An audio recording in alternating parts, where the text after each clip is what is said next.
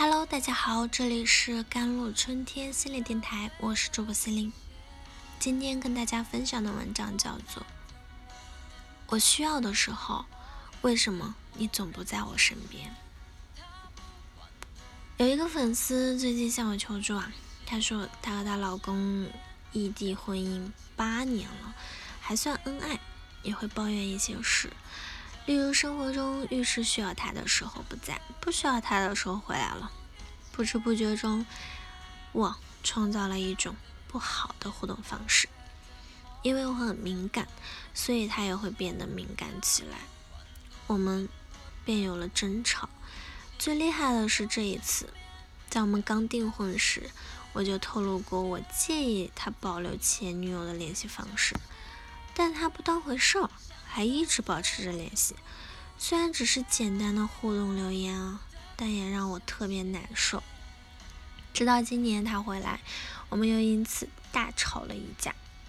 最后他阴阳怪气的说：“如果你介意就删了吧。”这让我更生气了。其实我老公每次回来表现还是积极的，忙前忙后，因为难得回来一次。他也知道我在家挺辛苦的，这次吵完架我又后悔了，但是我不想主动和解，也不知道该怎样和他沟通。我想改变这种婚姻状态，老师，我该怎么办？我需要的时候，为什么你总不在我身边？这样的抱怨大家应该挺熟悉的，听上去好像也挺合理。恋爱结婚不就是需要的时候对方能在身边吗？而且我又不是需要对方一直都在，只要我需要的那个时候他在就可以了呀，就行了呀。然而仔细想想，这个要求其实挺难的，因为你的需要什么时候来，什么时候走，其实是没法预估的。生日、纪念日、节假日想一起庆祝，被老板责备了感到委屈，需要人安慰。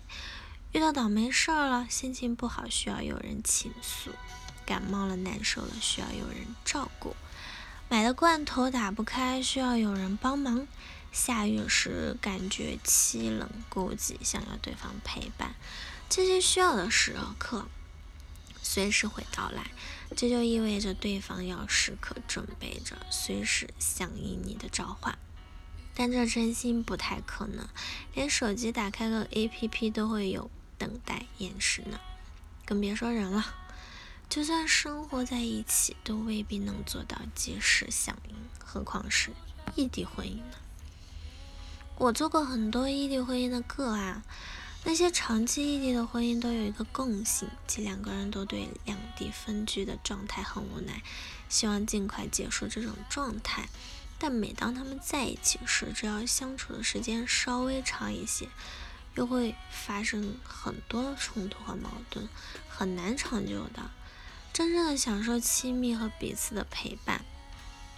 你丈夫表面上看起来是个不善拒绝、害怕冲突的人，但他底层有两个很重要的核心需求：责任和自由。而你也同时也有两个需求：掌控和依赖。这是两组彼此矛盾的需求，但社会是在解决矛盾中发展的，个人也是在超越矛盾中成长的。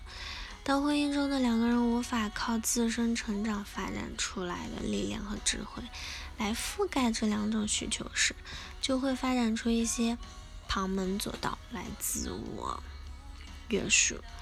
嗯，这也是我们之前。嗯，谈到的消极维持的方式啊，那消极维持的其中一种方式就是拉开一个足够的距离，有的是用忙碌的工作，有的是在创造一条情感线，而有的则是创造一个异地分离的状况。足够的距离可以创造足够多的空间来安放你们关系中一个控制、一个逃避而带来的巨大的关系张力。这样，对方就有了不需要面对巨大冲突，又能拥有不被控制的自由空间。因为这个距离空间，你也有了缓冲，不会任由无法控制的情绪破坏彼此的亲密。这也是你们八年来还算恩爱的核心原因。如果真的生活在一个空间下，你们的冲突矛盾可能会过多，那你们的婚姻是承受不住的。其实这并不是你们的心智所感知到的，而是潜意识选择的能保住你们婚姻质量的相处方式。没有什么选择是形势所迫，都是权衡利弊之后的最佳选择。只不过有些是表层意识能感知到的，而有些需求更为隐藏，藏在潜意识深处。所以你可以通过深入系统的学习来更了解自己，更清晰的看到你们的婚姻模式，先让自己成长起来，这样你才不需要通过自我的拖累，那稀释。亲密来维持关系了，从而拥有真正亲密又自由的关系。